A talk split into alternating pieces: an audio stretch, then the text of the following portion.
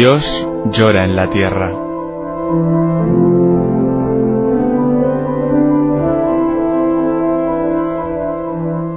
Un libro en el que Berenfried van Straten, el padre Tocino, fundador de Ayuda a la Iglesia Necesitada, recoge su experiencia cara a cara con el dolor, la miseria, el hambre y la opresión a lo largo de toda la geografía del planeta.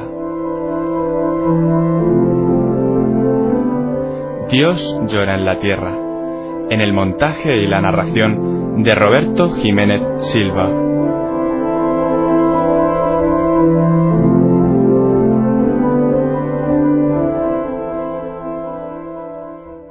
Capítulo número 12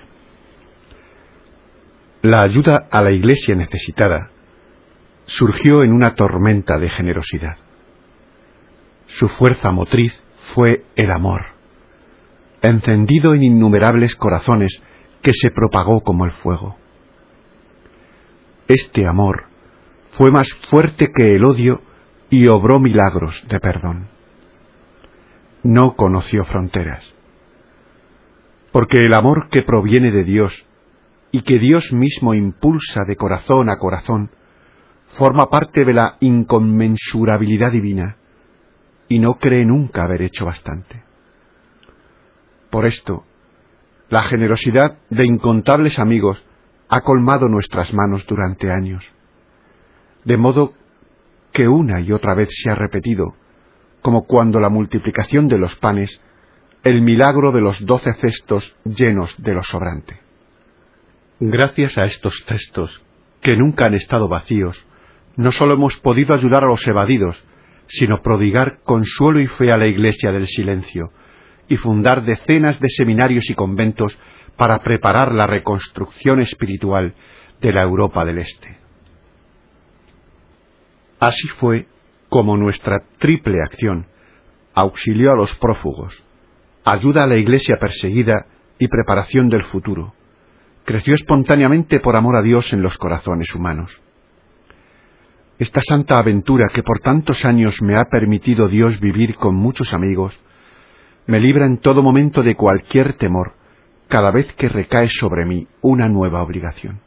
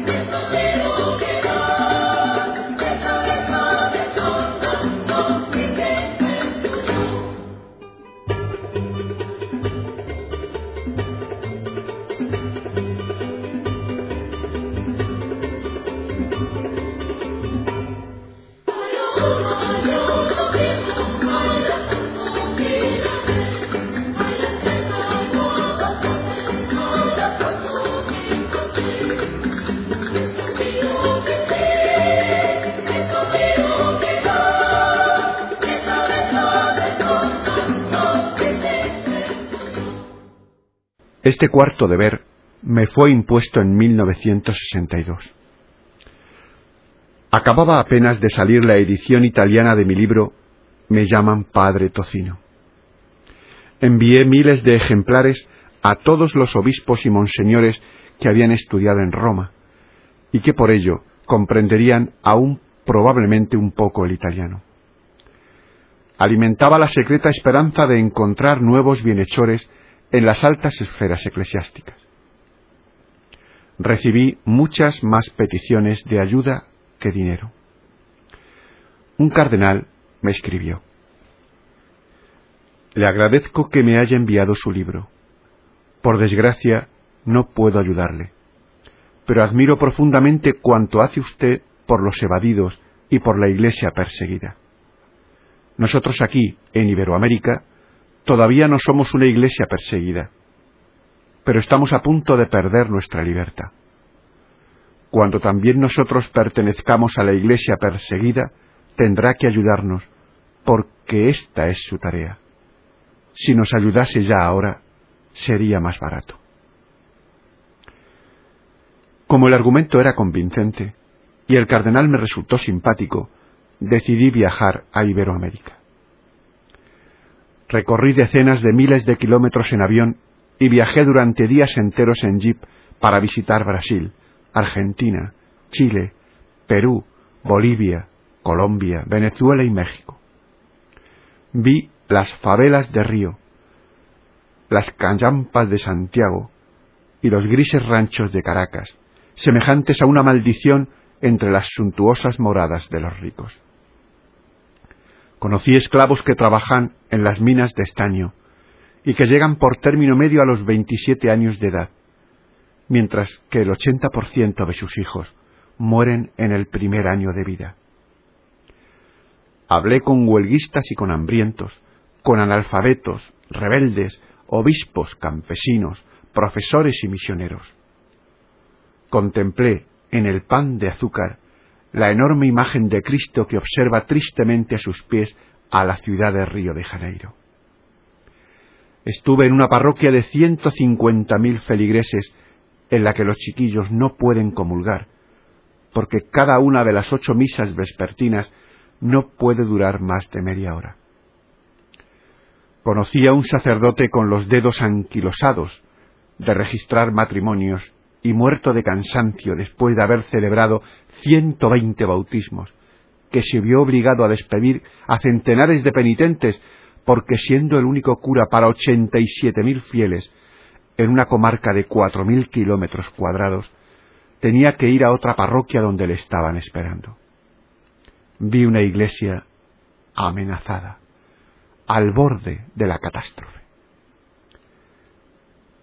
Esta iglesia amenazada se convertirá en el contexto inevitable de los cambios revolucionarios, en una iglesia perseguida, si no es que ella misma toma las riendas de este proceso y lo lleva a cabo. La iglesia es aquí la única fuerza capaz de realizarlo. Pero debe contar con la clase acaudalada que en su propio interés defiende el orden constituido, y con el comunismo, que necesita masas indigentes para adueñarse del poder. Por eso se ve constreñida a luchar en dos frentes y defender, tanto contra la derecha como contra la izquierda, la imagen de Dios grabada en 130 millones de hambrientos y en 70 millones de analfabetos. Se critica mucho a la Iglesia de Iberoamérica. No se tiene en cuenta que este continente está pasando por una crisis análoga a la que se inició en Europa hace siglo y medio.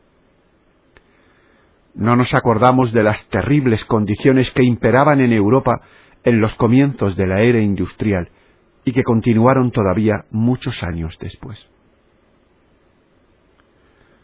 Humildemente conscientes, debemos recordar las palabras del Papa cuando afirmó que para la Iglesia el mayor escándalo del siglo XX fue el haber perdido las masas obreras. Los problemas a que se enfrenta ahora la Iglesia en Iberoamérica son semejantes, si bien de más vastas dimensiones, a aquellos que en el siglo XIX no supo resolver la Iglesia europea.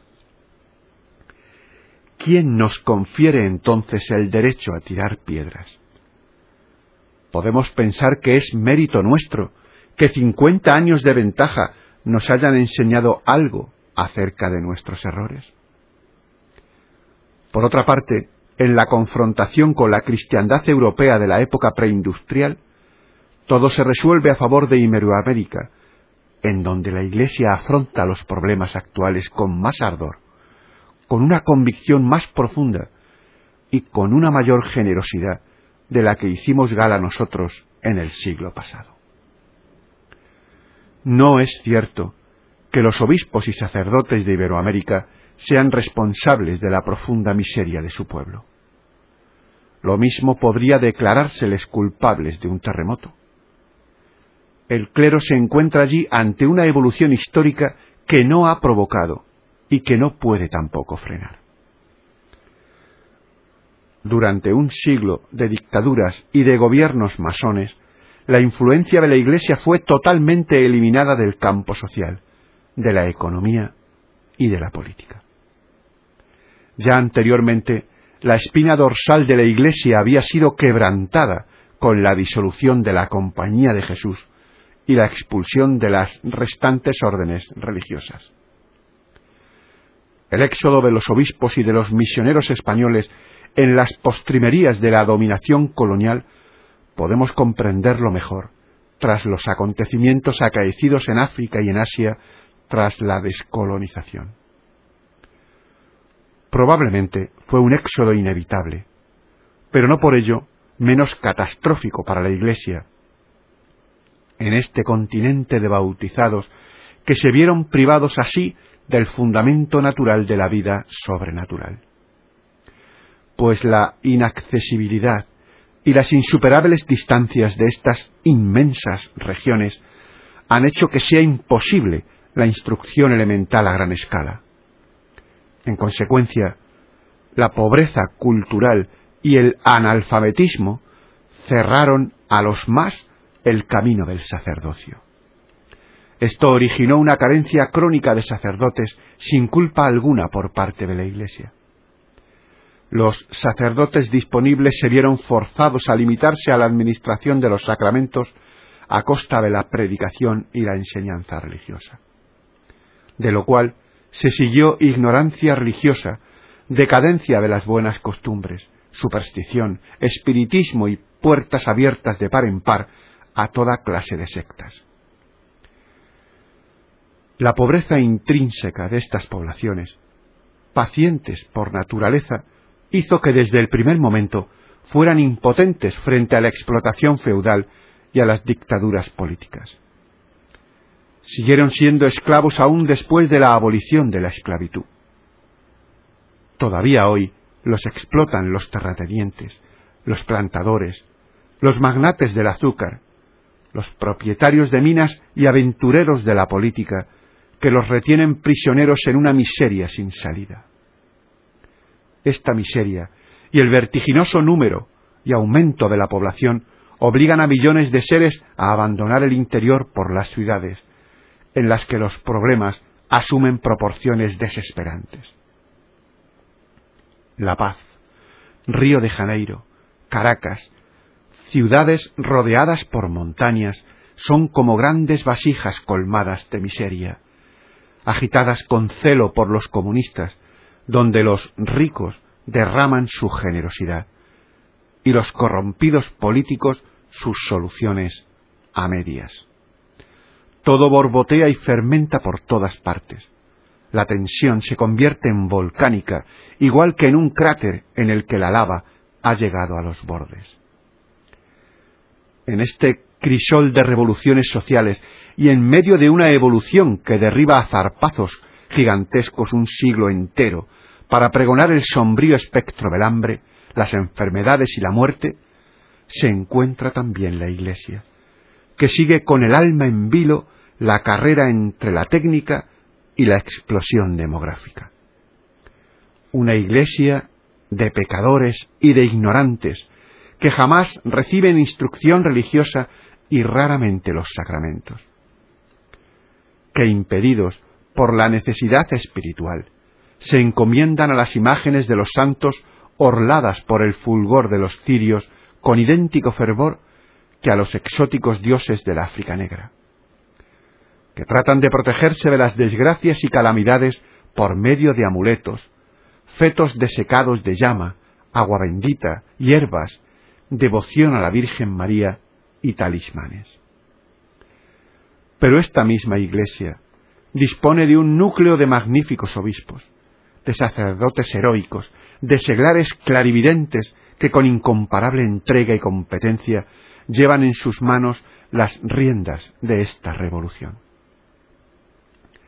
He conocido en esta iglesia a tantas y tan maravillosas personalidades que me he avergonzado profundamente por las duras críticas que había oído en Europa al respecto.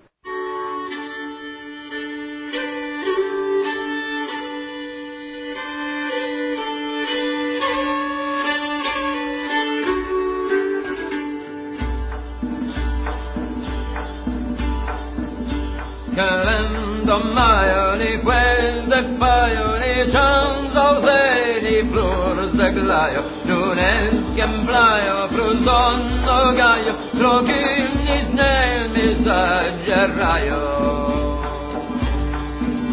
Del vostre bel cor que em retraio, fladerniu velga mur m'atraio.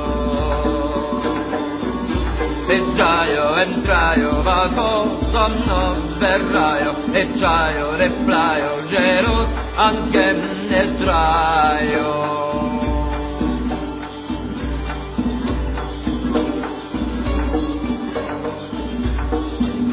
Ma bella mia, per Russia, che già il gelose mundan rio, che garven rio,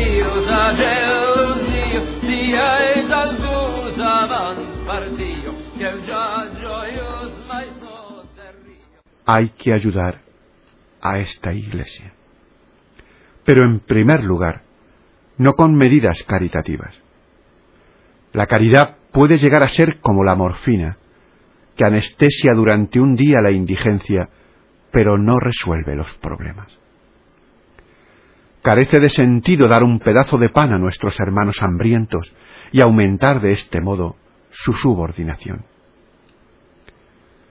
Tenemos que ayudarles a que se alcen por sí mismos de su profundo decaimiento, para que se sientan íntimamente libres y conscientes de la dignidad de hijos de Dios. Por ello, debemos ayudar a los dirigentes idóneos de estos pueblos en su tarea educativa. No podemos imponerles soluciones europeas, pero sí debemos mostrarles caminos, apoyar sus iniciativas y estimular los proyectos que contribuyan a la maduración espiritual de esta población para que, lo antes posible, pueda bastarse por sí misma.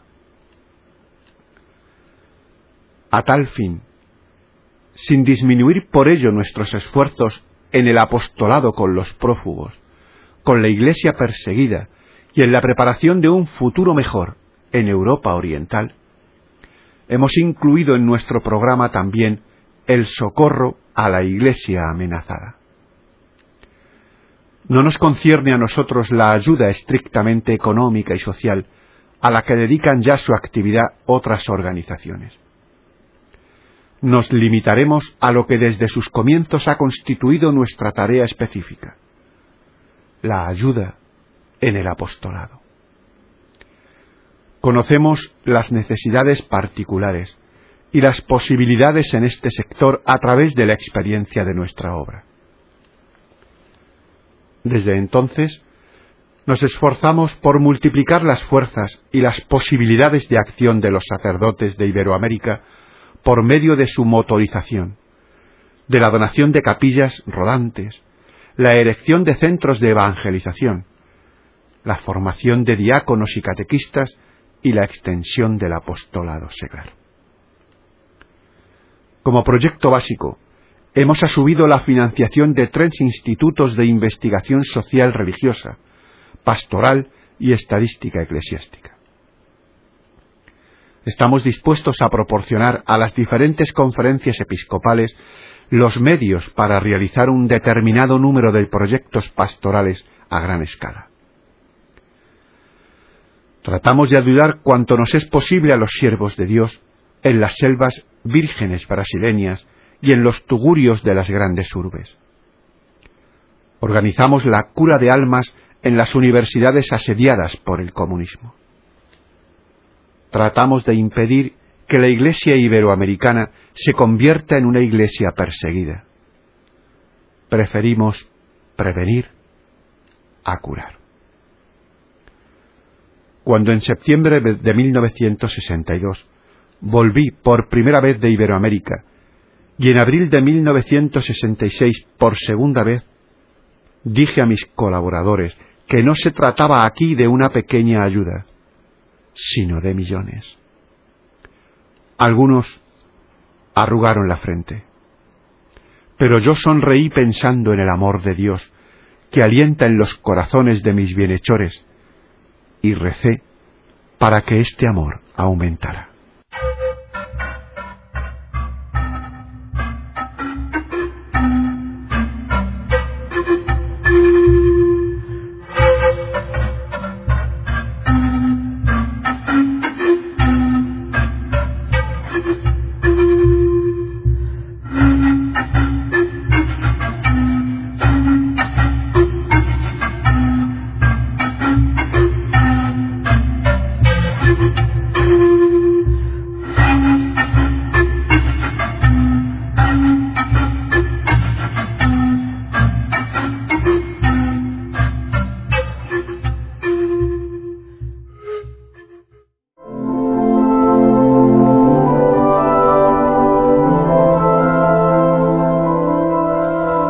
Dios llora en la tierra.